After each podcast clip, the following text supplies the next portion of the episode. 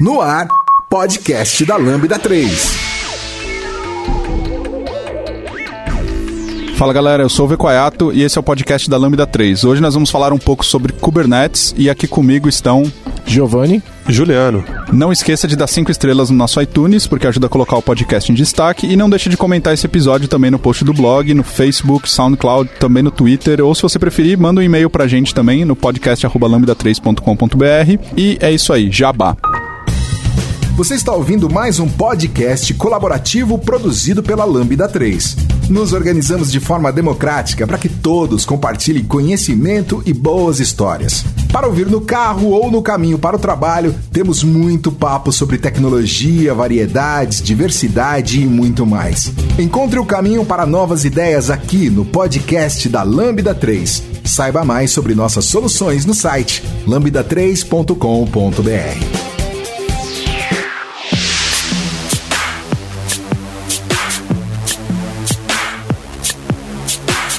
A nossa ideia aqui hoje, então, falar sobre Kubernetes nesse podcast e para quem, assim como eu, não sabe muito bem o que é isso, uh, acho que nada mais justo do que vocês começarem explicando aí, vocês que são os manjadores. Afinal de contas, que é esse tal de Kubernetes? O Kubernetes é o serviço de cluster criado pelo Google nos primórdios dos serviços deles, que, bom, vamos do começo, né? A gente tem o Docker, que é aquela maravilha que nos permite portar nos nossos ambientes de um lado para o outro com grande facilidade. É, aliás, tem um podcast sobre Docker, é o episódio número 1, um, que é o segundo episódio, porque a gente começa a contar do zero, obviamente. É claro. Então, se você não sabe o que é Docker, vale a pena voltar naquele episódio e ouvir, porque nós não vamos explicar, né? Mas, muito rapidamente, são aqueles containers, certo? Você coloca tudo dentro da caixinha e você consegue portar de um lado para o outro. E o Docker é uma coisa mais autônoma, certo? O Kubernetes é um serviço de cluster que te permite colocar um número necessário, não importa quantos você quiser, um número imenso de containers trabalhando todos juntos. Mas uh, considerando que o Docker tem o container como a sua unidade atômica, a menor unidade, o Kubernetes tem o chamado pod, onde você pode colocar mais de um container juntos. É, o mais comum é um container só, né? E depende bastante. É. É, mais pra frente a gente pode falar sobre isso, mas tá. você acaba colocando, às vezes, mais de um container junto junto. É, então, é, então um pod pode ter um ou mais containers. Exatamente. E, o Kubernetes é uma maneira de você falar assim, ó, eu tenho é, essa aplicação, roda ela para mim. É, é, quando você faz isso no Docker, você vai ter que controlar um monte de coisas manualmente. Por exemplo, como é que eu faço dois containers rodar? Você vai ter que iniciar dois containers na mão, né? É, com o, o, Kubernetes você dá uma especificação para ele, ó, eu tenho esses containers, roda para mim, eu tenho essa imagem, roda para mim tantos containers, expõe elas em tal endereço e em tal, em tal IP ou em tal é, porta e ele, ele se vira para distribuir esses, esses, esses containers e etc, entendeu? Então ele basicamente é um serviço gerenciado de é, para rodar containers. E não só containers Docker, né? Porque ele pode rodar do Rocket também. Pode também. É, ma, mas é, mas a maioria é, é Docker mesmo porque ó, virou padrão porque da indústria, né? Docker dominou o mundo, né? É. A verdade.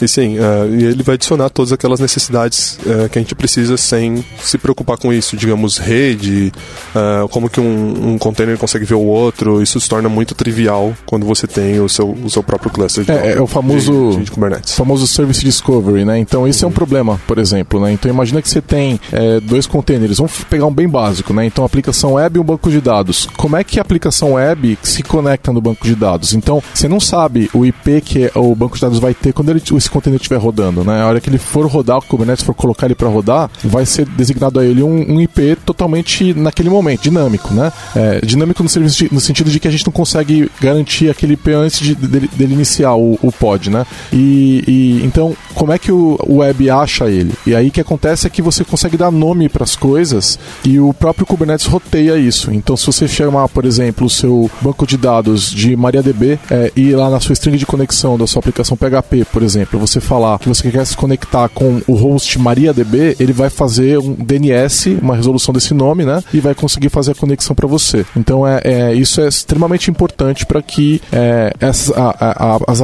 as aplicações funcionem. As aplicações são sempre, não são sempre, né? São geralmente compostas de mais de um, uma imagem, mais de um container rodando, né? E elas vão ser capazes de conversar e o Kubernetes resolve isso para você. É, o, o, Juliano comentou que isso foi criado pelo Google lá atrás, certo? Já há algum tempo. É, e, sei lá, alguns anos aí, como a gente falou, o primeiro podcast da Lambda, o número um pelo menos, foi sobre Docker. Isso já faz algum tempo, já tem pelo menos um ano. É, E os evangelistas Docker sempre dizem que é muito simples você fazer os seus serviços e você criar suas aplicações utilizando o Docker. E pelo que vocês estão me dizendo, na verdade, se eu não estiver usando algo como Kubernetes, é bem difícil e bem complicado. Ou, ou se não é, o que, que, exatamente, qual o exato problema que o Kubernetes resolve? Porque ou, ou os evangelistas Docker têm mentido pro pessoal há um tempão, ou o Kubernetes resolve um problema que talvez não seja um problema. O, o que exatamente, para que ele serve exatamente? Bom, é, como eu já trabalho com Docker já faz um tempo, é, no começo, é, acho que no último, antes, antes de, eu, de eu me mudar, porque, bom, o pessoal não sabe, eu sou um ex-Lambda 3 também, e hoje em dia eu moro em Londres, trabalho numa empresa de lá. É, mesmo desde aquela época que eu ainda estava aqui, eu já sempre fui interessado em Docker e comecei a trabalhar com isso, a utilizar. É, antes de eu começar a trabalhar com isso, eu já utilizava. E hoje em dia eu tenho uma visão de que é, quando você usa o Docker só para desenvolvimento, você está meio que brincando de Docker. Se você não está efetivamente fazendo o deploy daquilo em produção, porque, vamos lá, no começo a grande vantagem do Docker era, vamos dizer, a gente tem, está é, deployando para o Azure ou para o AWS, tanto faz. Você geralmente tem as suas instâncias, certo? E cada instância é diferente, e naquela época a gente tinha, sei lá, aquele Fab para te ajudar com deploy, ou Capistrano, ou toda essa gama de, de, de ferramentas para provisionar a sua máquina ali com tudo que você precisa. Mas na prática, aquela máquina ela acabava sendo sempre a mesma e você trocava, até pelos. Tinha uma questão de custo aí, porque quando você descia uma máquina e subia uma nova, cobrava-se isso. Agora, é, é, é pelo menos até onde eu sei quanto ao AWS, eu sei que é diferente, provavelmente no Azure também, né? Tendo isso em vista, na verdade você está sempre mudando o seu ambiente. E nessa época o Docker era uma coisa muito, muito interessante no sentido de que você só. Aquela máquina ela não importa mais, então você simplesmente jogava aquela imagem que tem o seu próprio sistema operacional, com dependências, etc. Mas mesmo isso é, um, é uma visão um pouco micro da coisa, porque quando você faz isso, você, você tá, novamente, é, é muito semelhante ao que você fazia com Docker na sua máquina, certo? E para fazer isso, você ainda acabava deployando um Docker, é, uma imagem Docker para uma instância o que também é bastante subutilizado. O, quando você tem o próprio cluster de Kubernetes, você acaba utilizando, você acaba utilizando muito melhor os recursos daquela máquina. Então, de repente, você precisa de uma ferramenta que vai provisionar as, uh, os recursos daquela máquina para uma grande gama de containers. Porque essa, eh, como o Giovanni falou antes, esse é um dos grandes problemas do Docker. Se você tem que fazer isso por si mesmo, é muito complicado. E por mais que você tenha o Docker Compose contigo, isso é, é, é complexo quando você começa a escalar a coisa. E no caso do Kubernetes, você já tem uma solução que faz exatamente isso para você. Você tem é, toda aquela gama aquelas, de, de, opções, todas aquelas posições, todos aqueles pods, no qual você pode deployar à vontade e por mais que você tenha todos os seus hosts, é, não importa onde ele esteja, você pode mesclar, acho que a gente vai falar disso mais pra frente também, é, ele se comporta como um só. Então toda aquela solução para se encontrar os serviços, para conversar com eles, não importa qual seja o seu host, o Kubernetes resolve isso para você de uma forma bastante trivial. É, isso explicando para quem não conhece, Docker Compose é, é uma, é uma, uma aplicação aplicação, né, um, é, que você consegue definir aplicações. Então você consegue falar, olha, minha aplicação é composta da, de uma, assim, um servidor web e um banco de dados e, e, aquilo, aquela, aquela definição que é um arquivo em YAML vai virar uma aplicação que vai ser executada.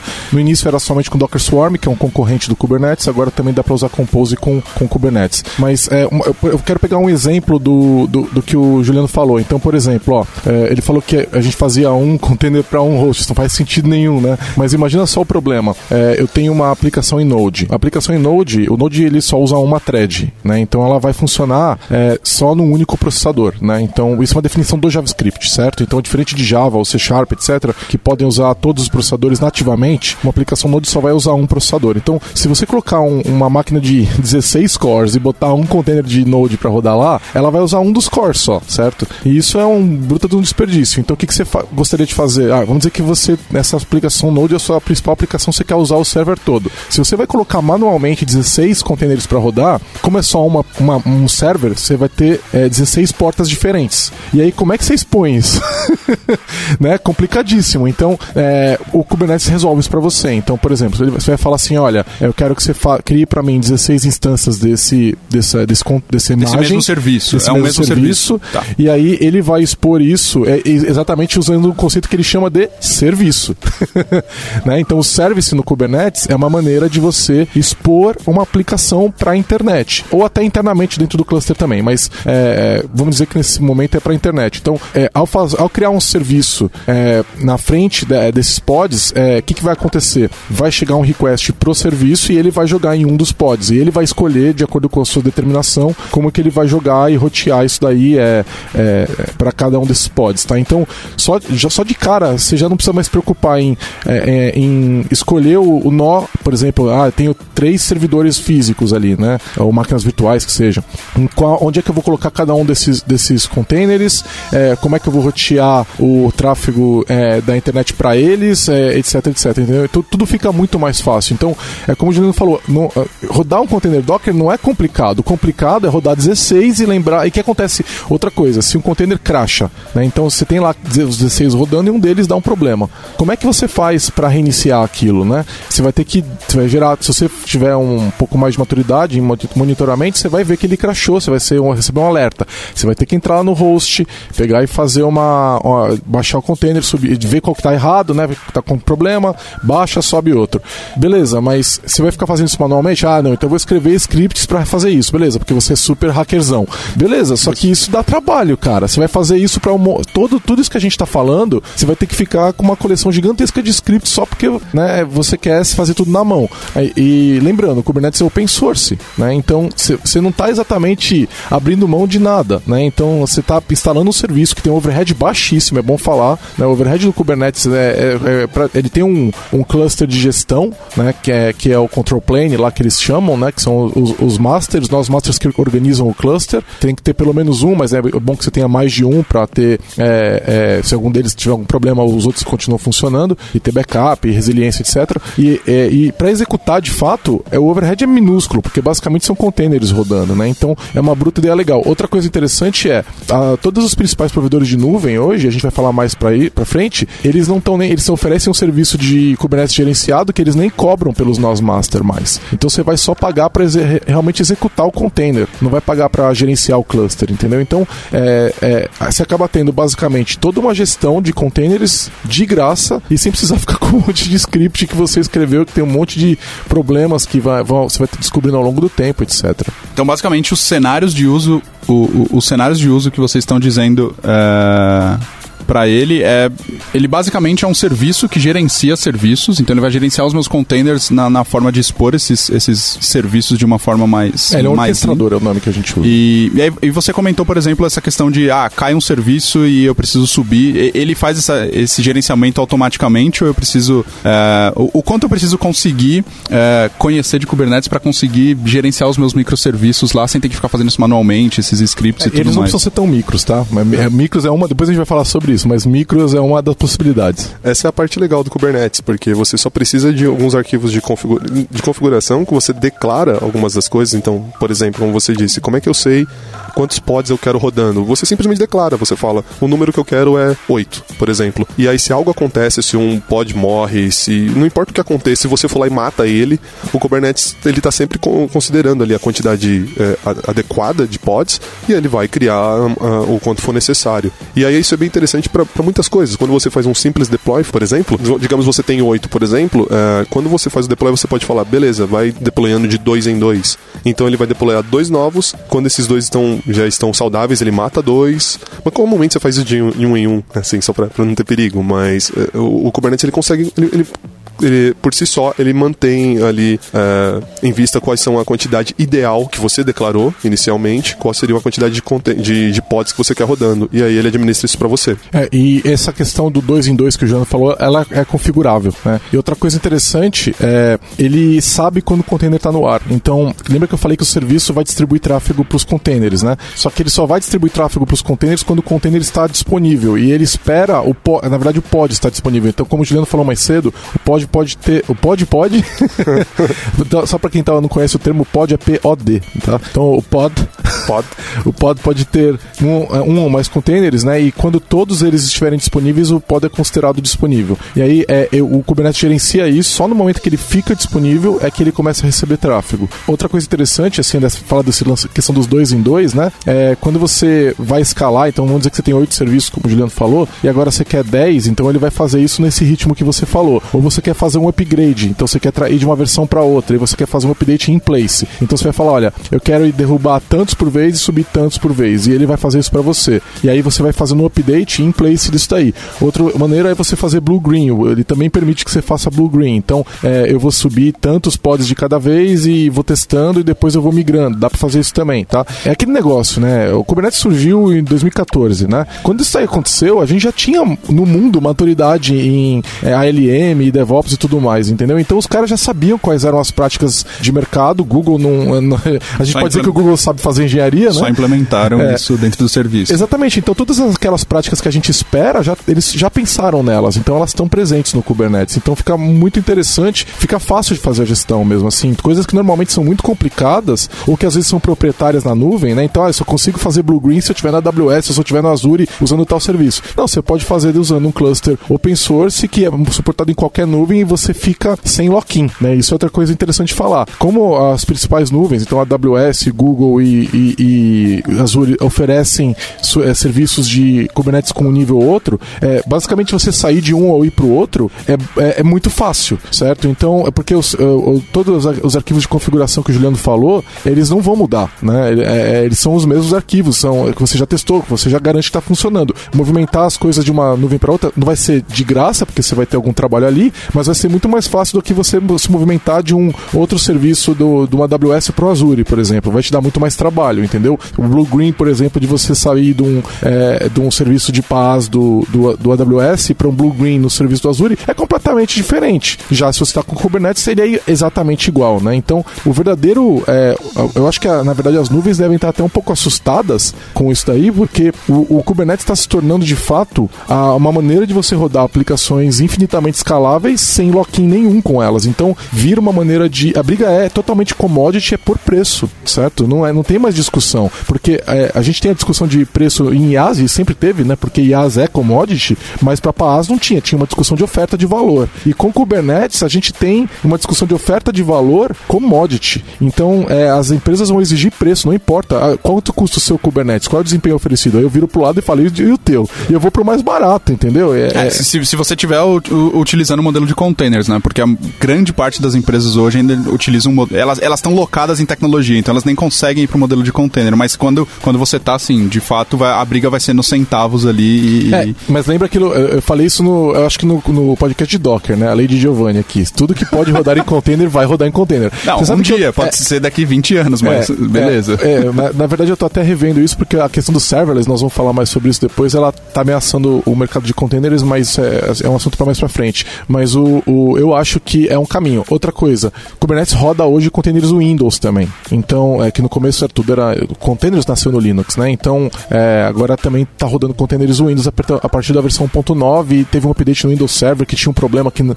Windows Server não permitia a, a anexar é, a placa de rede num container estivesse rodando já, né? Ele, e é como o Kubernetes fazia as coisas, né? Então ele mexe nas configurações do container já executando. E eu vi que a Microsoft junto com o Google lá se reuniram e fizeram um negócio funcionar para container Windows também. Então, não tem motivo para você não rodar, entendeu? A não ser que esteja rodando uma aplicação que tem interface. É as restrições que se aplicam são as mesmas restrições de containers, né? Para rodar Kubernetes. Então, é, vá, vá para containers que a sua vida vai ser muito mais feliz. Com Kubernetes mais ainda. Ouça o podcast da Lambda 3 no seu aplicativo preferido. Quando, quando eu falei de um serviço que gerencia microserviços, você comentou que não somente microserviços, né? Então, qual, qual é o outro uso aí quando. Ou então, nem, nem é outro uso, né? Qual outro cenário de, de, de arquitetura de aplicações que eu quero ter utilizando algo como Kubernetes ou, é, ou, ou, containers nesse sentido, assim? Por, por que, que eu não vou querer trabalhar com microserviços se é, é muito apelativo a construção de microserviços utilizando containers, né? Eu tenho pequenos containers que fazem uma pequena coisa isolada ali. Qual é o outro cenário de uso para isso? Eu não. É, você, você tem razão nesse sentido. É, é meio difícil pensar em por que, que eu usaria isso como monolito, mas uh, ainda assim, uh, um serviço não é mais do que um projeto também, não importa o seu tamanho, certo? Então vamos considerar que a gente tem um, um projeto que ele é muito grande. Uh, inicialmente, a gente pode mover ele para uma imagem de Docker e deployar ele no Kubernetes, certo? E não importa o tamanho dele, vamos dizer que ele tem uma execução razoável ainda assim é válido no sentido de que você tem esses ganhos no, é, quanto a é facilmente escalável, você consegue fazer um melhor uso das suas máquinas no seu ambiente de cloud, onde quer que seja. E é, o que eu posso falar é assim, é, é muito mais fácil, é muito mais fácil fazer microserviços com Kubernetes. Mas Kubernetes não é só para microserviço, entendeu? Então, se você está fazendo microserviço, você tem um apelo muito forte para ir para Kubernetes e para ir para containers e tudo mais, né?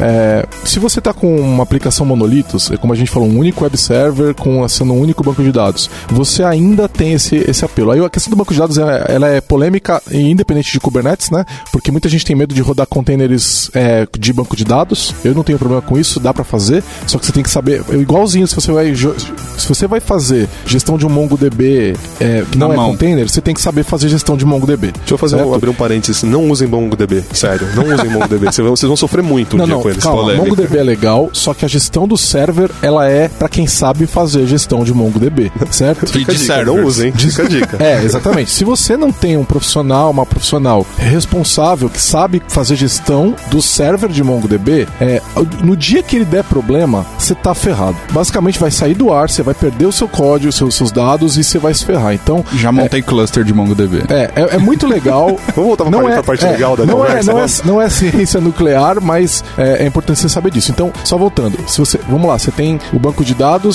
dessa vez é MongoDB, com, aplica... com a aplicação Node.js, por exemplo, e ela é um monolito. Não tem nenhum problema. Eu tô, eu, todos os benefícios que o Juliano falou, que a gente falou mais cedo, estão valendo. Só que, se é um microserviço, a, a, fica ainda mais fácil. É porque para você controlar isso num PaaS da nuvem, por exemplo, ou até no on-premise, milhões de, de aplicações e serviços, mesmo que você use PM2, por exemplo, no Node, que é super legal para fazer gestão de, de aplicação Node, é complicado. Com Kubernetes fica mais fácil. E o problema aumenta com, com a quantidade de serviços que você tem, de aplicações. Então, imagina que a sua aplicação tem 200 microserviços. A, toda a gestão de cada um desses containers, etc., fica muito mais complicada se você faz isso sem Kubernetes ou faz sem containers. E com Kubernetes fica muito mais fácil, porque aquela operação que você. Quando, quando é um monolito, você vai fazer um update no web, no web server, certo? E acabou. E mesmo que você faça manual, vai ser chato, mas é um. Agora imagina que são 200, é muito mais chato, entendeu? E de um jeito ou de outro, mesmo com aplicações monolíticas, é muito comum que você tenha pelo menos uma, sei lá, umas 5 daquela aplicação rodando em diferentes servidores e apontando para o mesmo banco de dados. Então isso facilita muito quando você precisa fazer um update na sua aplicação e não importa o quão grande ela seja, é, você consegue administrar isso. E uma, coisa que eu considero uma grande vantagem mesmo para monolitos é que o Kubernetes ele meio que democratiza o uso da nuvem, porque de repente você está deployando para a nuvem como se você não estivesse, mais ou menos. É, você não tá, vê a nuvem, né? Você está mais próximo de, um, de, uma aplicação rodando localmente do que de uma aplicação que se comporta em nuvem, porque você, é, novamente, usando aquele exemplo, você tem cinco servers é, on-premises, não importa como você faça, apontando para um banco de dados só, muito provavelmente algo assim, certo? Você consegue facilmente fazer isso com o Kubernetes, não importa o quão grande seja a sua aplicação. Você move ela para lá e de repente você tem todas as vantagens para encontrar os serviços, para eles falarem entre si e para caso você precise alterar um deles, é, você tem o cluster vigiando as aplicações para você e você consegue facilmente fazer um update, um rollback, ou o que você precisar. Isso. E só para fechar a questão do banco de dados, não tem nenhum problema você é, ter o serviço, o banco de é, serviço no Kubernetes e ter o banco de dados rodando em um serviço de banco de dados. Não tem problema nenhum. Então, por exemplo, eu, eu, eu utilizar uma aplicação Node no Kubernetes e o banco de dados está no MongoLab, por exemplo. Você pode fazer isso, tá? Então, ou está num, num é, RDS da, da, da, da, AWS ou está num Azure, da Azure SQL Database ali, tá? Então, você pode misturar os serviços exatamente como você faria com qualquer outro serviço, tá? Então, você não é obrigado a rodar o banco de dados dentro do, do cluster de Kubernetes só porque você está rodando a aplicação web no Kubernetes. Hoje eu não utilizo, eu utilizo o, o RDS da Amazon e com, com as minhas aplicações todas rodando no, no Kubernetes. Porque eu também não quero administrar o banco, né? É isso aí. É, vocês comentaram que o, o Swarm aí é, um, é um, um, concorrente do Kubernetes, né? Eu ouvi falar de Swarm muito antes de eu ouvir falar de Kubernetes, apesar de ter começado a, a ouvir as duas coisas ao mesmo tempo, mas eu acho que na, naquele momento o Kubernetes era muito mais é, alternativo do, do que é. Qual, qual, o que exatamente é o, o, o Swarm? Quais as diferenças dele para o Kubernetes? Onde, aonde o Kubernetes ganha? O, o, por que, que eu quero usar um serviço e não outro? Assim? Bom, o Swarm é basicamente o serviço de cluster para Docker, é criado pela empresa do próprio Docker, certo? Uh, como sempre, quando você tem uma tecnologia uh, dando o que falar, cada um vai vir com a sua própria solução. E o Docker começou com, com o Docker Swarm, o que é basicamente a, a, o mesmo que a gente descreveu sobre o Kubernetes, e que na prática o Swarm perdeu, né? O Kubernetes dominou e eu, eu acredito talvez seja por causa da, devido às, grande quantidade de ferramentas e do suporte open source, apesar de que o Swarm é, é open source também, não é, Gigi? É, tudo, é tudo open source. Tudo open source. Uh, eu, eu não consigo especificar por que, que o Kubernetes pegou, porque talvez porque, porque o Google decidiu a, a, a, aplicação do que o Google decidiu abrir para o público e novamente uma grande quantidade de ferramentas que a gente tem, uh, talvez porque uh, quando você está em desenvolvimento, por exemplo, é, muito, é mais fácil, é muito muito mais fácil você emular o ambiente de Kubernetes. E talvez essa, esse cuidado em, em, em, dar na mão do, do desenvolvedor ou do, do, das operações uh, a, a, facilidade de se criar esse cluster ou de reproduzir um cluster que permitiu eles, eles praticarem mais, alguma coisa assim. Porque eu lembro quando eu, quando eu testei o, o Swarm também, eu achei muito, muito difícil você criar um cluster de Docker Swarm. É, na verdade, de, de Kubernetes também era muito difícil, né? É, agora tá ficando mais fácil, mas montar um cluster de Kubernetes no começo era um inferno. Não, peraí, depende. Mesmo para desenvolvimento, porque é, é importante dizer, o, o, cluster de Kubernetes, ele é o cluster de Kubernetes, não importa onde você esteja, Sim. seja local, seja no. É a mesma coisa. É sempre mas a mesma o, coisa. Mas o de Swarm também. Mas o lance é que você tem o Minikube pro Kubernetes. Você tem muitas ferramentas que a galera da, da comunidade trabalhou em volta daquilo que permite muito facilmente você replicar. É, então... calma, ó, eu, eu mexi com os dois no começo. Os dois eram chatos, né? No começo do Swarm você tinha que ficar criando certificados e era muito chato. O Kubernetes não era melhor. Não, não é, era. Não era. Bem. Os dois eram ruins e, e, hoje os dois estão mais fáceis, né? Hoje o Swarm também é, é extremamente simples para quem quiser mexer e experimentar isso pro Swarm. Tem o Play with Docker, né? Então se você vai para training.docker.com, é, você vai ter treinamentos que você pode fazer na sua casa e vai ter lá um treinamento de Swarm e você cria um Swarm tipo sério em três passos. Então, Mas isso veio muito depois. Veio né? depois. Esse é o eu, ponto. O Minikube é. chegou primeiro e o Minikube era, era, era o que você precisava para instalar na sua máquina e ter um cluster rodando para treinar. É, aí doc, o Swarm tem um problema, né? Tem o, teve, tinha, eu nunca lembro qual é o nome de cada um, mas tinha, teve, tem dois Swarms, né? Tem o Swarm antigo e acho que e o novo, pelo que eu me lembro, acho que é o Swarm Mode, eu não lembro. O que eu sei é que no começo é, ele não era parte do Docker e na, depois eles montaram outro Swarm que é parte do Docker. Esse, esse segundo é, a, a, apareceu na versão 1.12 do Docker. E é, é, é, também um ambiente de orquestração e faz muitas das coisas que a gente falou que o Kubernetes faz, ele também faz. Então, Service Discovery, né, o provisionamento, etc. E ele tem uma vantagem interessante sobre o Kubernetes, que é o fato de que o, o, o cluster ele finge que é um único host de Docker. Então, quando você faz, por exemplo, Docker Run na sua máquina e ele roda um container na sua máquina, você pode fazer um Docker Run para o cluster de Swarm. Então, quem conhece Docker já conhece Swarm porque é, é a mesma coisa. Mas aí que tá. Para rodar as coisas num cluster precisa de mais especificações. Então, quantos serviços vão rodar e etc, etc, né? Então, o Swarm tem essa vantagem, mas ele tem diversas outras desvantagens. Outra questão é a seguinte: é, o Kubernetes é muito mais extensível, né? E como nasceu, ele nasceu muito mais aberto e muito mais flexível. Então, é muito mais fácil você pegar um cluster de Swarm, de, de Kubernetes e customizar ele para sua necessidade.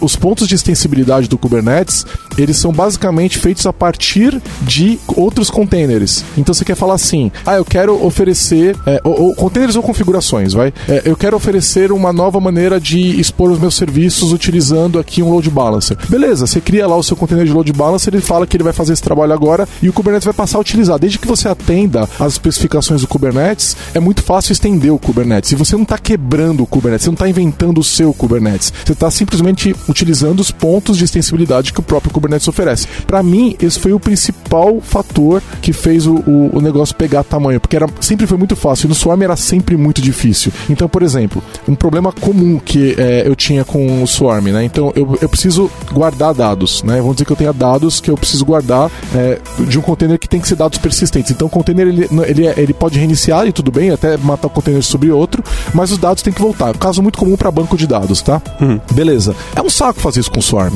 porque basicamente você vai ter que fazer todo o provisionamento do arquivo de dados, independente da nuvem que você está ou você está on-premises, no host do, do agente que está executando o Swarm. E você vai ter que fazer tudo na mão. E é um saco. Você vai ter que entrar no agente, você vai ter que instalar, sei lá, vamos dizer que você está usando Azure File. Você vai ter que ir lá e fazer a configuração do Azure File no agente. E aí então você vai poder fazer montar esses arquivos dentro do, do container. É, não é legal, entendeu? Com, cara, com Kubernetes é trivial, é configuração, entendeu? Então é, é, não tem por que você é, utilizar a Swarm e ficar brigando com a ferramenta quando o Kubernetes oferece. Outra coisa é, muito interessante é a questão do, do provisionamento do, do IP que vai do serviço, né? O Kubernetes tem um conceito do serviço com é, tipo load balancer, né? Que é o que oferece o IP público. Então esse, quando você cria esse tipo de serviço, ele vai abrir o IP na internet, né? Esse também é um serviço extensível no Kubernetes. Então você pode ir lá é, e, e, e, provisionar, por exemplo, para a tua infra e falar, por exemplo, um, uma configuração que vai na tua infra e vai abrir uma porta no teu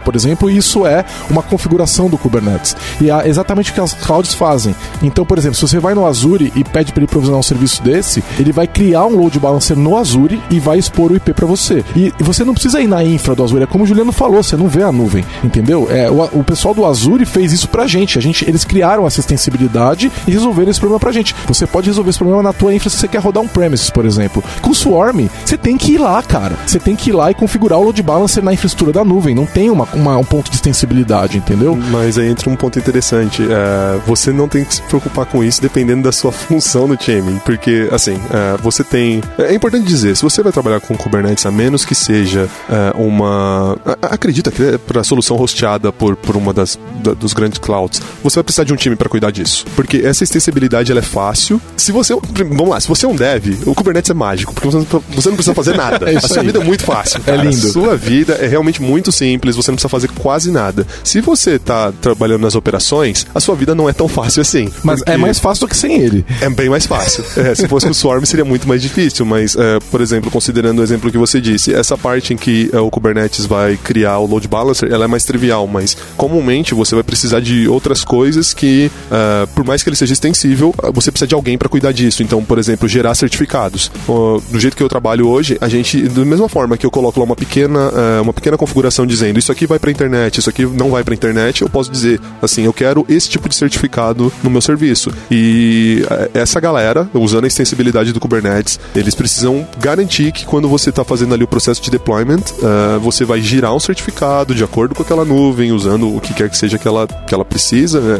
Onde eu trabalho, a gente rosteia no AWS, então você usa o serviço de AWS de criação é, e, gerenciamento de certificados. Ele já vai criar o serviço, ele vai atachar, no, é, desculpa, o certificado, vai atachar no seu serviço e aí tudo vai estar tá ali. Na, então, novamente, é, a, pra gente, pra você deve, a sua vida vai ser só sorrisos, mas se você sentar perto do time que toma conta do Kubernetes, você vai ver que muita gente vai lá reclamar com eles com as coisas que não funcionam. É, mas é, é gestão, é, gestão de cluster, cara. Padrão. É, é, ela é bem mais fácil, mas ela ainda tem que ser feita. É, é importante dizer isso só porque não é simples assim, né? Por mais que o Kubernetes seja muito bonito, você vai ter muito trabalho com ele, sem dúvida, e você precisa de um time para administrar aquilo. É, mas é, você precisaria de um time de operações para administrar seus 100, 200 outras aplicações que estivessem num PaaS de qualquer jeito. Então, esse, esse time já existe, ele só vai precisar conhecer algo novo que talvez ele não conheça ainda, que é o Kubernetes. É, e aí eu queria entrar num outro assunto que eu enfiei na pauta nesse momento, a gente tá falando sobre isso, eu lembrei que a gente não tinha posto na pauta, que é o Helm.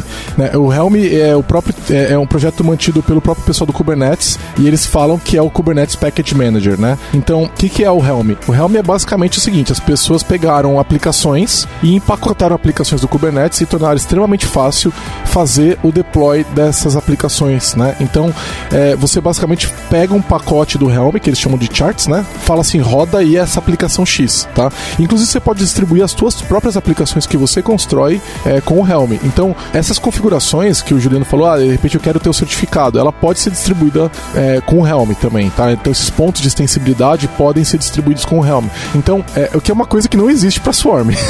então, é, é, extremamente interessante você ver esse ecossistema se formando em volta do Kubernetes, tá? Então, Helm é, é mais uma, um motivo.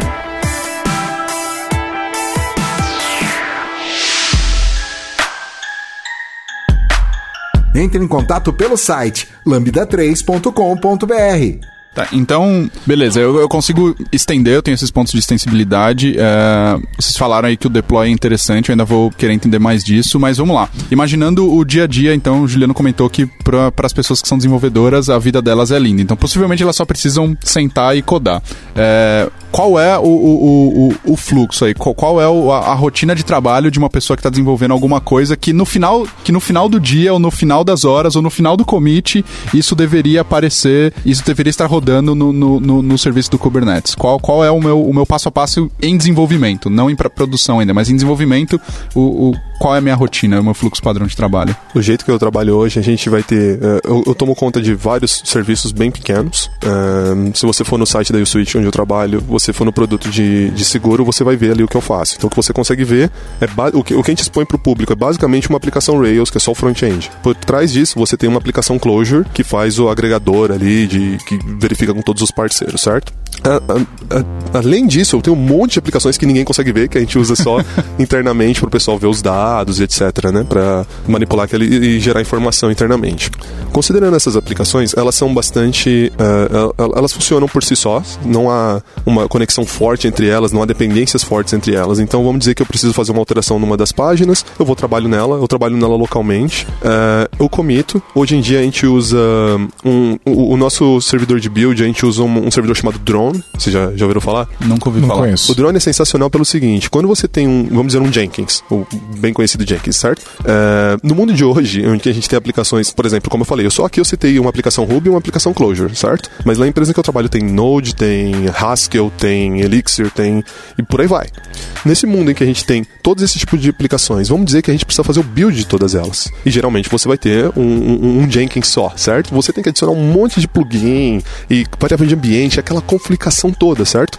E para isso, o drone solucionou usando o quê? A, a- a solução do momento, Docker, certo? Então o que, que a gente vai fazer? Com o drone, você vai ter um Docker file, que é a definição do ambiente que você usa para fazer o build da sua aplicação. Então na prática acabou esse negócio de plugins, porque se eu preciso buildar uma aplicação Rails, eu tenho um container Ruby só para fazer isso. Se for um Clojure, eu tenho um container Java só para fazer isso. E por aí vai. Então acabou isso aí, certo? É, isso tem pra Jenkins e VSTS, já, todo mundo já tá fazendo isso também. Mas o. mas, é, é, bom, Mas não é tão hipster assim. Eu tô, eu tô meio por fora porque faz tempo que eu, que eu larguei é, o- o- os Jenkins da vida, mas é, previamente, nas minhas últimas experiências, geralmente você tem que configurar um monte de plugins. Não, o Jenkins tá bem melhor, cara. Deve estar, deve estar.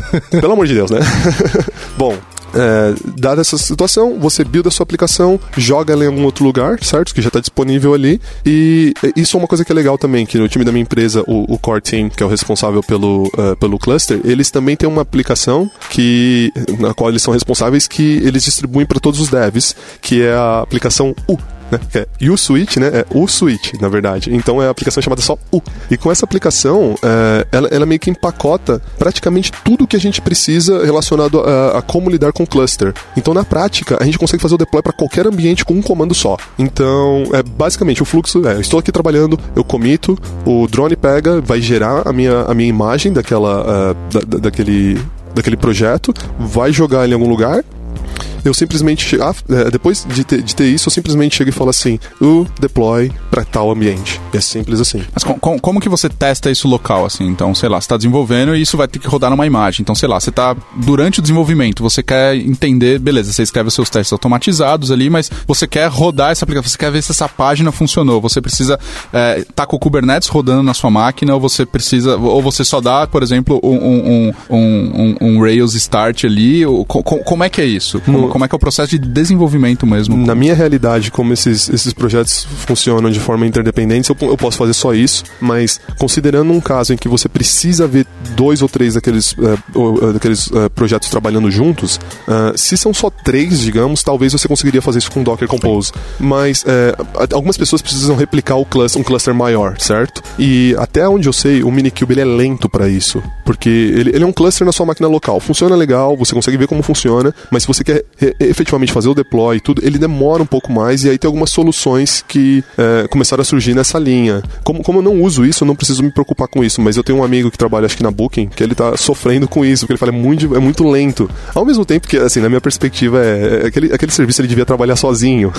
não deveria ser tão complicado, mas se você precisa disso, eh, há, algumas soluções nessa linha que eu não conheço por não, não precisar. É, na verdade, assim, lembrando que a gente está falando de desenvolvimento com Docker, né? E essa parte ela não muda tanto. Então, é, o- como você vai usar Docker no seu desenvolvimento depende muito do que você e teu time estão fazendo, certo? Então, por exemplo, é, se eu estou com uma aplicação Node, eu provavelmente não vou usar container durante o desenvolvimento, né? Eu vou usar o container quando eu tiver que validar, rodar uns testes ou alguma coisa assim. Mas como o Node hoje tem Node Version Manager, né, etc., fica muito fácil você trocar de versão. Né? A mesma questão pro .NET. É muito fácil você dizer que versão do .NET você está executando com .NET Core, etc. Então, é, não faz diferença usar o container é, no dia a dia do desenvolvimento para um, pra um serviço ou um microserviço. E o container nessa ele brilha, né? Porque quando eu, quando eu faço o meu commit e ele vai pro, pro, pro servidor de CI, ele vai, vai buildar aquilo, vai executar os testes, vai gerar aquela imagem. Aquela imagem é a mesma imagem em qualquer lugar. Então na prática eu não preciso me preocupar tanto assim com isso. É, e isso é Docker. Isso, Isso é, é Docker, Docker, isso sim. não é Kubernetes. Mas- Poderia ser Swarm, ou podia ser manual, podia ser Kubernetes, não importa. Então, Mas se, se durante o desenvolvimento você não está utilizando o Docker, você está rodando direto do, do, do Node no teu ter uma diferença para a imagem que você vai gerar? Como é que você consegue garantir? Então, você pode fazer isso, mas mais uma vez, isso não é uma discussão sobre Kubernetes, tá? Então, é,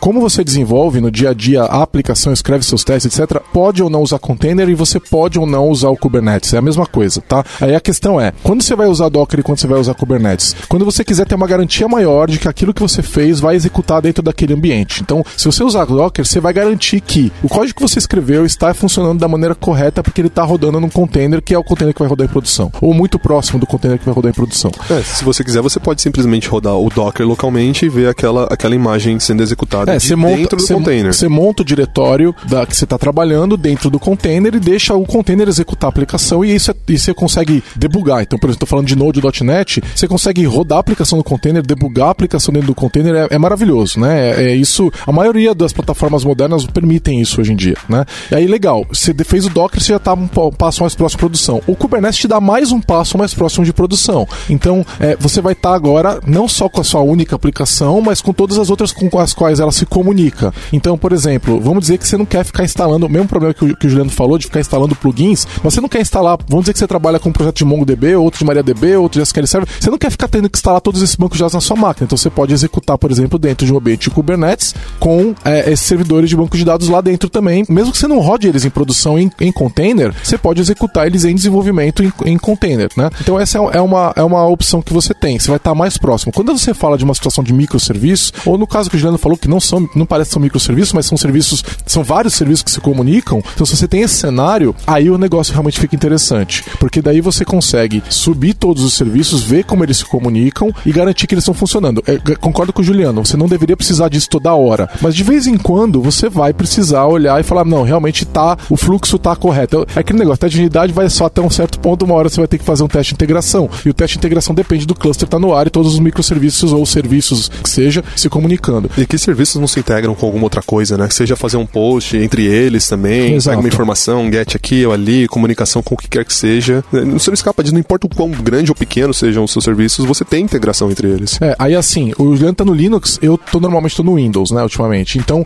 no Linux eu tô usando Docker for Windows. E o legal é que o Docker for Windows, desde janeiro de 2018, ele oferece o suporte a Kubernetes. Então você vai lá e ativa e ele sozinho baixa o Kubernetes e, e cria o cluster para você. É um cluster de nó único, né? Então, mas funciona perfeitamente. Então você já consegue, sem precisar instalar Minikube, por exemplo, que era uma opção também, mas é muito mais manual, né? É, você consegue é, já ter o cluster disponível. E aí eles botaram lá também, dá para usar Swarm também, etc, porque Swarm já tinha, né? E, e dá para você trocar o orquestrador que você está utilizando. Então fica bastante fácil você utilizar o Kubernetes hoje no Windows. E o Mac tem a mesma coisa. É, é, aliás, o, do Mac apareceu em dezembro, um mês antes. Então é, você consegue rodar cluster do Docker for Mac também. E aí tem um outro serviço, cara, e essa é uma coisa que eu preciso falar, é que não está pronto, mas que é incrível, cara, que é, os caras criaram no Azure que chama Azure Connected Environment.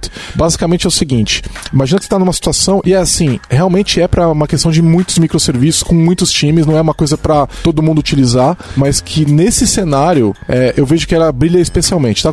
Todo mundo pode, vai poder utilizar, mas nesse cenário de microserviços ela é especialmente interessante. Então imagina que você tem lá 200 microserviços, certo? É, e cada microserviço feito por é, um time diferente, pode ser lá, sei lá, 10 times diferentes cuidando desses 200 serviços, cada um tem uma versão estável, independente do outro, certo? Eles têm que garantir contratos entre eles. Imagina você ter que testar essa aplicação que depende de 200 é, microserviços. É extremamente complicado. Né? Como é que você garante que isso vai rodar? Beleza, você pode ter os seus, os seus Helm charts ali, orquestrar isso tudo, mas vai dar um certo trabalho. Então, é, você vai, vamos dizer que o seu serviço que você está escrevendo, ele, ele, interage com outros três. E você consegue lá dentro daqueles três garantir na tua máquina que ele está funcionando. Mas como é que você garante ele com os outros 200? Então, o que, que os caras fizeram no Azure? É, você monta o ambiente para esses 200 serviços, você é, é, é, ultra preview, tá? Eu imagino que eles vão agregar informações ali, controles de acesso, etc. Mas vamos dizer que você sobe a versão estável desses 200 serviços para nuvem, certo? E aí você quer fazer uma alteração no serviço número 35,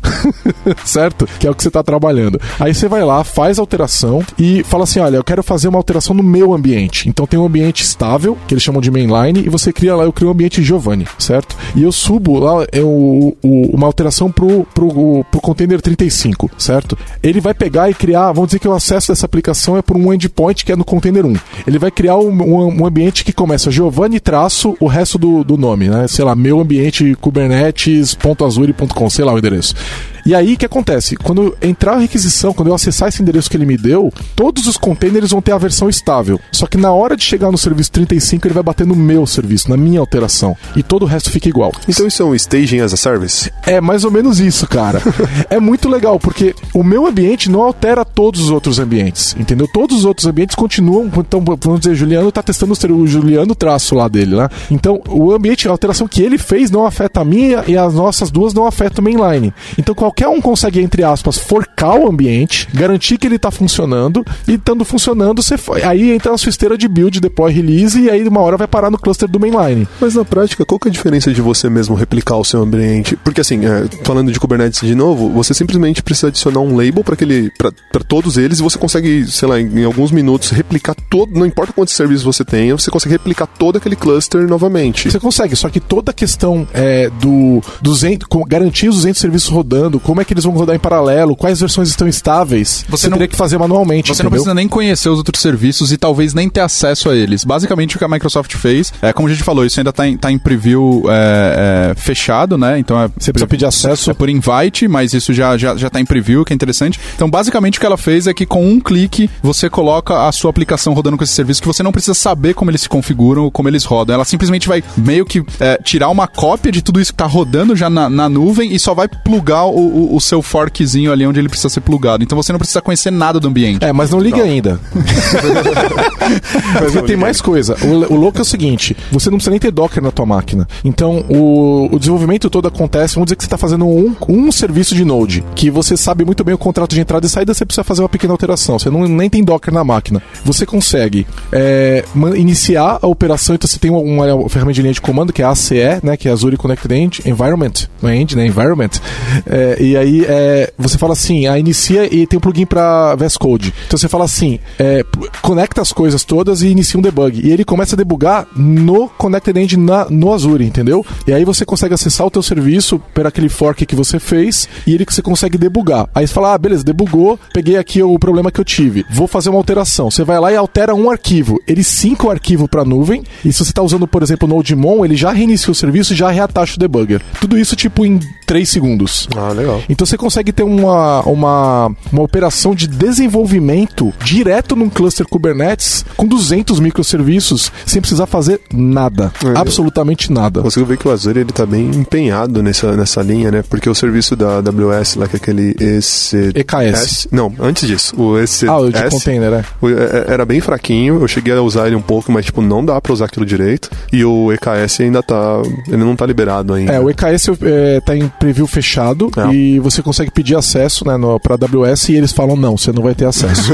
eu sei porque eu fiz, eu fiz um pedido para uma grande multinacional, é, grande mesmo, daquelas que faturam muito alto, e eles falaram, sinto muito, a gente tá já fechado, eu não vou abrir os detalhes do que eles falaram, porque eu não sei se eu devo, mas é, eles falaram, não, a gente não vai, a gente não vai abrir para essa multinacional gigantesca, Curioso. porque a gente já escolheu algumas empresas, a gente tá testando com elas e a gente, quando a gente é, tiver mais preparado, a gente vai abrir. Isso é uma prática comum na AWS, eles fazerem esses previews fechados, né? No Azure é mais comum os previews estarem abertos. É interessante que eles negaram para empresa grande, mas eu conheço uma ou duas empresas pequenas que conseguiram o acesso. Talvez, sei lá, talvez eles não não estão preparados para uma grande demanda, algo assim. É, eu, eu, o que eu ouvi é que eles já eles tinham fechado o número de empresas, entendeu? Uhum. Não, então não é que uma empresa era grande ou pequena, é que eles ah, já okay. tinham o, o, universo que eles estavam utilizando para testar já estava determinado, entendeu? Interessante. É, eu, mas isso é muito ruim para essa empresa, porque o, o tempo de acesso para ela provavelmente vai bater quando eles estiverem indo para produção e eles agora vão escolher uma outra opção, entendeu? Mas enfim, é, é, o, o, esse Connected Environment do Azure é uma, a gente viu como uma facilita muito o ambiente e eles utilizam ferramentas padrão. Por exemplo, ele vai utilizar Helm para você fazer o deploy da tua aplicação, entendeu? Uhum. Então fica tudo muito fácil de configurar. É, quem quiser dar uma olhada, já tem vídeos demonstrando como é que funciona. É, eu tô para fazer uma palestra para mostrar isso em português também é, a qualquer momento aí, porque eu já ando testando ele, eu consegui acesso ao preview recentemente e é, é realmente é muito interessante. Uhum. Show. Você ouve podcast da Lambda 3.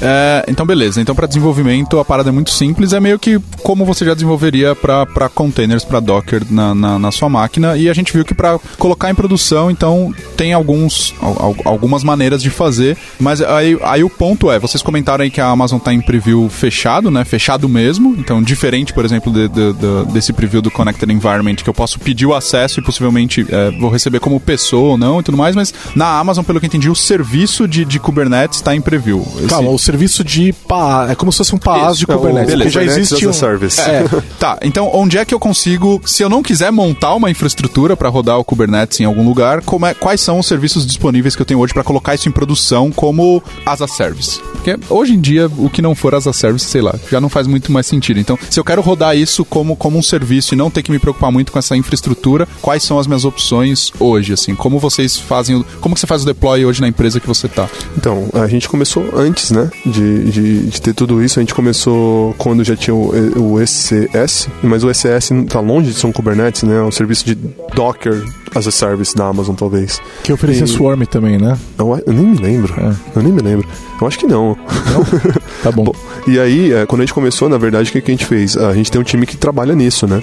Mas eu, eu acho que tem uma grande vantagem, é, uma coisa que eu acho que ajuda a vender o Kubernetes é que eu sempre vi isso como um problema na quando, quando você tenta vender a, a nuvem para uma empresa que tem muitas coisas on-premises. Porque um argumento comum é, mas o que eu faço com as máquinas que eu tenho aqui? Eu vou ter que largar, não é verdade? E isso é uma das coisas que eu acho muito legal do Kubernetes, é que ele, ele não se importa onde ele está sendo hosteado, no nível que você pode simplesmente usar a nuvem e você pode usar essas máquinas on-premises ao mesmo tempo. Então você, de repente, você não está mais desperdiçando esses caras, certo? Isso é bem válido para empresas que já têm muito investimento é, em, em, em, máquinas on-premises, mas do jeito que eu trabalho hoje é basicamente um time é, que é responsável por manter o Kubernetes funcionando no, no AWS. Porque, novamente, a gente começou há um tempo atrás, então já tinha um investimento nisso, então já está tudo funcionando perfeitamente sobre é, so, tendo um time que toma conta disso. É, assim, é, falando de ofertas, a gente tem o além do ECS do da AWS tem o ACS. Agora não, a Microsoft o, o ECS não conta como é. uma, uma, oferta de verdade. É, não use o ECS. É, ele não tá lá.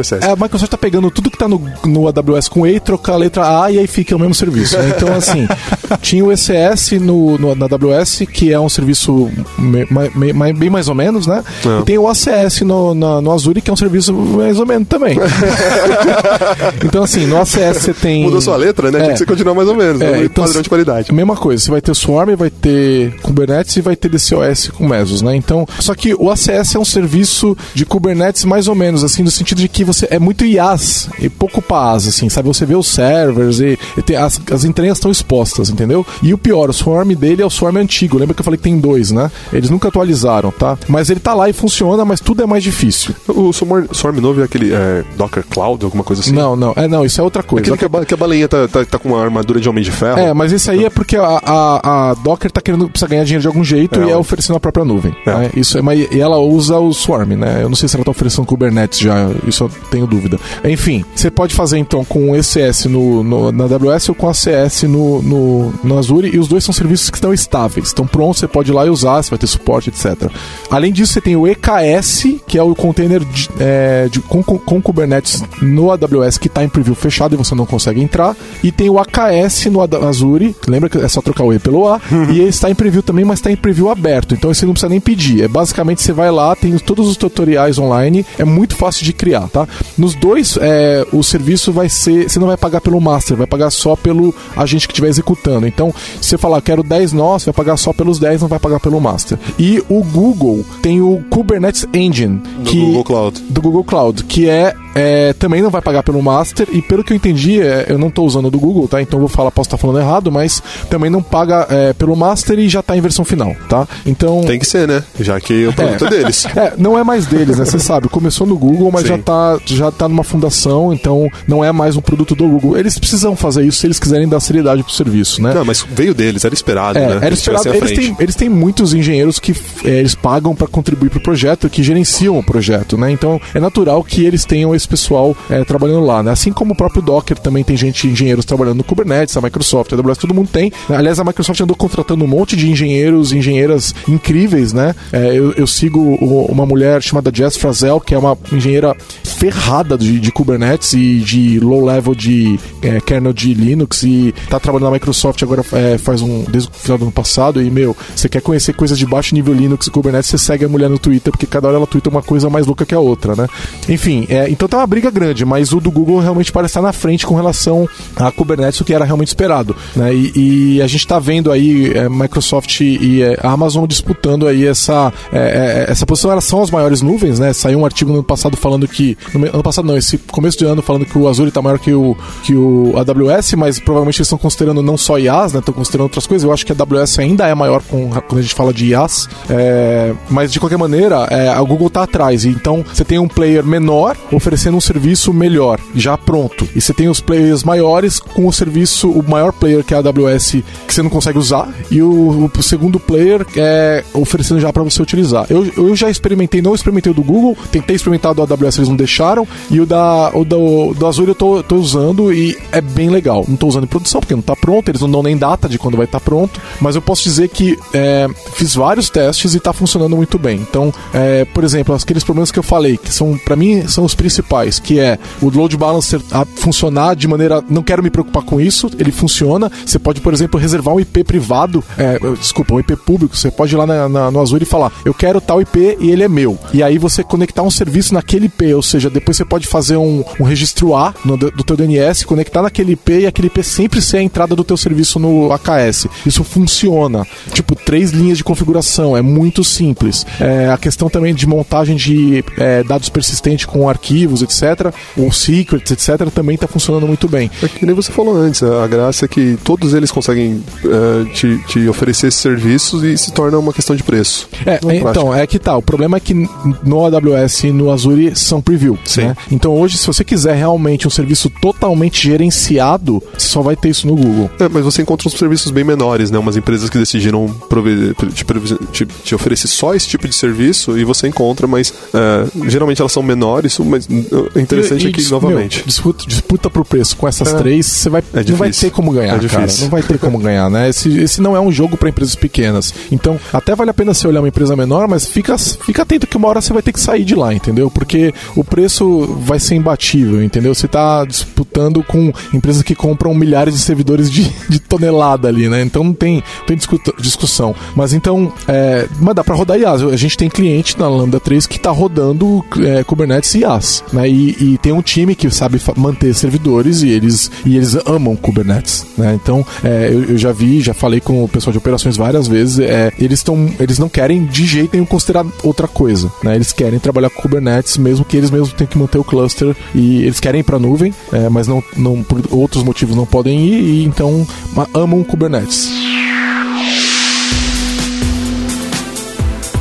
Escreva pra gente podcast@lambda3.com.br. É, quando, quando, eu, quando a gente fala de containers e, e, e, nuvem e tudo mais, tem, tem surgido uma questão de, do conceito de serverless é, e containers e, e, e, tudo mais. Como, como que o, quando a gente olha para nuvem, Kubernetes e containers, como, como que essas coisas se encaixam? Como que elas se comunicam? Qual é o, é, é, o qual é o sentido que faz eu, eu falar isso, né? Eu vou fazer, é, eu vou distribuir aplicações serverless com Kubernetes ou com containers, faz sentido isso? Qual é, qual é, a, qual é o gancho de um com o outro? Você pode considerar que, na prática, a gente. Por que a gente tem esse tipo de tecnologia? É para gastar menos. Essa é a verdade, não é? A gente faz um melhor uso das nossas máquinas, das nossas instâncias, não importa. É, é, gastar menos, fazer melhor uso desses recursos. Considerando isso, uh, o Kubernetes, ele basicamente dá a vantagem de uh, você, do mesmo jeito que você.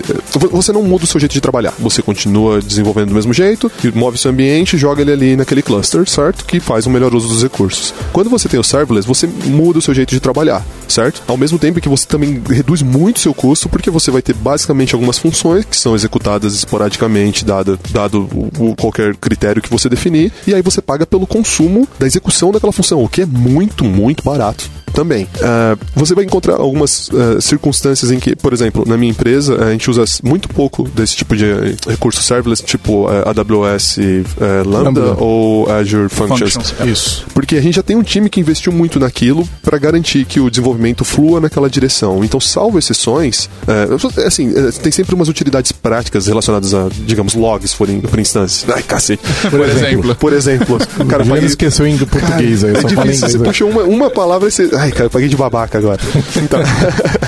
Então você tem isso. Mas uh, considerando uh, que, novamente, uh, é, para se economizar nos seus recursos, são, são, são duas alternativas que muitas vezes, é, pelo menos considerando esse cenário onde você já tem um investimento, elas podem meio que conflitar. É, na verdade, assim, para mim o principal motivo do serverless é, custo mesmo. Né? O Kubernetes não é redução de custo, ah, tem é- vários outros motivos mas ali. mas você, você é, guarda muita grana sim, quando você pode usar Kubernetes. É fato, é fato, mas ele tem outros motivos para você usar que vão além do custo. O serverless acaba sendo principalmente custo, porque ele te impõe uma série de restrições, né? Então, por exemplo, tem o problema do cold start, né? Se é uma função que você executa de vez em quando, é, ela vai, ela vai é, levar um tempo para iniciar. É, eles fazem a cópia da aplicação, inicia a aplicação pode levar alguns minutos para iniciar o pro, request responder, né? Você vai ter tempo de execução é limitado também. Então, aliás, e serverless é um nome bosta, porque é não existe serverless, certo? Então, você vai estar tá rodando num servidor, só não tá vendo ele. Então, assim, qualquer serviço tipo de PaaS, tipo um Elastic Beanstalk ou um Azure App Server,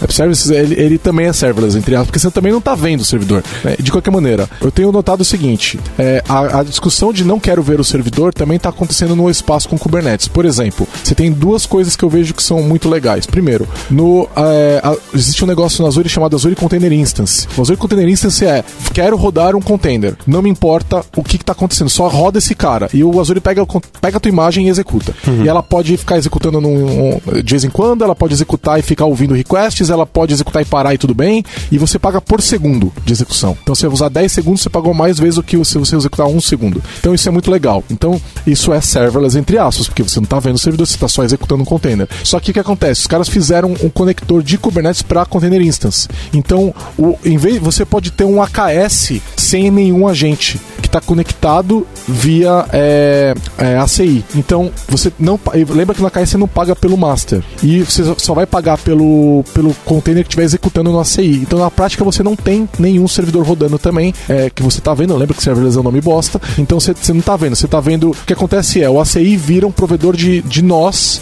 com capacidade infinita para o Kubernetes. Então, você fala, roda aqui esse container de Node, o Kubernetes vai lá, fala com o ACI, o ACI prove, é, provisiona aquele, aquele container e acabou, certo? Então, muito interessante. Outra opção é você usar o OpenFaaS. Você pode usar, instalar o OpenFaaS num cluster Kubernetes, aí pode ser em qualquer nuvem, e você vai ter um suporte, é, mais uma vez, multi-nuvem multi e, e sem lock-in para rodar functions que não depende do, da, do Azure ou do AWS. Então você quer ter um ambiente de functions, é, lambdas, etc., que não, é, não é o, o aquele com lock-in na AWS, que todos eles têm um jeitão deles de fazerem functions, né? Você pode fazer com OpenFaaS e instalar ele no cluster de Kubernetes que você quiser. É, o, o quanto eu preciso é, ser uma pessoa de ops para trabalhar com, como dev em um time que utiliza Kubernetes? O quanto eu preciso entender do que está acontecendo nesse ecossistema? Ou eu não preciso entender nada e só do meu código? Você não precisa saber das minúcias, mas você precisa saber sim como que a infraestrutura trabalha. Você precisa ter noção de como o deployment funciona, como eles se comunicam entre si. Eu vou, dar um exemplo rápido, quando bem no começo, quando a gente falou que às vezes a gente tem mais de um container por pod. Você pode ter coisas do tipo, beleza, eu tenho um Rails e um Redis, porque eles trabalham juntos, mas uma coisa que eu tenho hoje é eu tenho o conceito de Vault, que é basicamente um container que eu adiciono para gerar para mim as credenciais de acesso ao banco de dados. Então, assim, é muito seguro e muito distante de tudo que você faz. Então, você não precisa saber como implementar aquilo por si só, mas você precisa entender como aquilo funciona para que usando as configurações do Kubernetes você faça, eh, você consiga garantir de que aquilo, aquilo funciona. Daí, você, dependendo da sua infraestrutura, geração de certificado, etc., você precisa entender de tudo isso em linhas gerais para saber esses são os recursos que eu preciso e e aí você vai precisar ver como que você faz para declarar tudo aquilo. Show. É, e eu queria deixar também para quem quiser experimentar o Kubernetes, além do azul, Docker for Mac e Docker for Windows, que é fácil de montar o cluster de maneira muito simples, é, tem um tutorial de AKS no Docs do, da Microsoft, então se você tem Azure, é super fácil você experimentar e aprender a usar o Kubernetes já com o AKS, eles te dão, você cria uma aplicação, você forca lá do GitHub, faz o deploy, vê funcionando e tudo mais. E se não tem é, Azure, você pode pegar de graça, azure.com/free e você criar uma conta lá e já, e já faz o teste. Eu já estou rodando o Kubernetes em produção faz um tempo, então se alguém tiver, tiver alguma dúvida, quiser conversar sobre isso, manda aí nos comentários que estão aqui embaixo aí, vocês devem estar vendo, eu tô apontando aqui embaixo nos comentários. Ou se não, manda um tweet, acho que o pessoal vai deixar meu Twitter lá também, a gente conversa. Qual que é o teu Twitter? É Von Juliano. Tá, G-O-N Juliano. A gente, vai a gente vai linkar todos esses, todos esses sites, os perfis, tudo no post. Aqui embaixo, tô apontando de novo. É, então, sei lá, já estamos aí com uma hora de podcast mais ou menos. Eu quero só falar de uma coisa para fechar. Outra coisa, Giovanni. É, eu quero falar, porque, meu, você acabou de sair um negócio muito legal, é só uma curiosidade. É, a gente tá gravando no dia 14 de, de Março. março. e ontem foi anunciado um projeto do Google chamado Agonis, que é um game server open source com, com Kubernetes. Eles estão modificando, um, não é bem um fork, né? Tipo, uma extensão ao Kubernetes para rodar jogos, é, servidores de jogos. Então, olha aquilo, eles estão criando um tipo de recurso, sabe que você tem pod ou service, eles criaram um game server. Não. É muito louco, cara. Então, é, tem, um, tem um post lá no, no, no blog do, num blog do Google, não lembro qual blog agora eles fizeram isso, acho que é no blog de Kubernetes mesmo. É muito legal porque é mostrando a capacidade do Kubernetes de fazer coisas para qual ele não foi pensado inicialmente, entendeu? Então, a questão de fazer a gestão de sessão, iniciar um novo server quando vai, vai iniciar um novo jogo, cria um server para receber aquelas pessoas e o usuário conecta diretamente no server para diminuir lag, porque o lag é muito importante, etc. Tudo isso eles estão pensando. Então, eu vou deixar aí o link pro pessoal dar uma olhada, que é um recurso muito, muito foda com, com o Kubernetes. Acho que é isso. Considerações finais aí sobre o assunto. Se você quiser aprender um pouco sobre Kubernetes para ver como ele funciona e aí você sem precisar sofrer muito instalando as coisas localmente, você pode ir para aquele site Katakoda com dois Ks no K e no Coda, do- é, katakoda.com, eu acho, .org. Você tem lá uma, um ambiente em que você pode brincar, de instalar o Kubernetes por você mesmo, para você aprender um pouco. A própria documentação você vai aprender bastante, e aí você tem também, o, como eu citei antes, o Minikube, se você quiser brincar com ele. Isso, isso é mais se você quer fazer a parte de DevOps por si só, né, para ver como é que ele funciona e tudo. Então você no Katakoda, Minikube e o kubectl, que é kubectl, que é a ferramenta que te permite interagir com ele, você consegue já fazer bastante coisa, brincar e, e aprender como é que, em, em princípio, como é que o Kubernetes funciona. Show. Acho que é isso. Valeu, gente. Valeu, Gigi. Valeu, Juliano. Valeu. Valeu, pessoal. Obrigado. tchau. tchau. Você ouviu mais um episódio do podcast da Lambda 3. Indique para seus amigos esse podcast. Temos também um feed só com assuntos diversos e outro que mistura assuntos diversos e tecnologia. Toda sexta-feira, sempre com o pessoal animado da Lambda 3. Se você tem um podcast e quer gravar num estúdio legal, nosso espaço está aberto para você. É um estúdio isolado acusticamente, com uma mesa de gravação e microfones profissionais para até cinco pessoas. Tudo de graça. A ideia é estimular o podcast no Brasil. Pode ser sobre qualquer assunto. Fale com a gente pelo e-mail podcast@lambda3.com.br.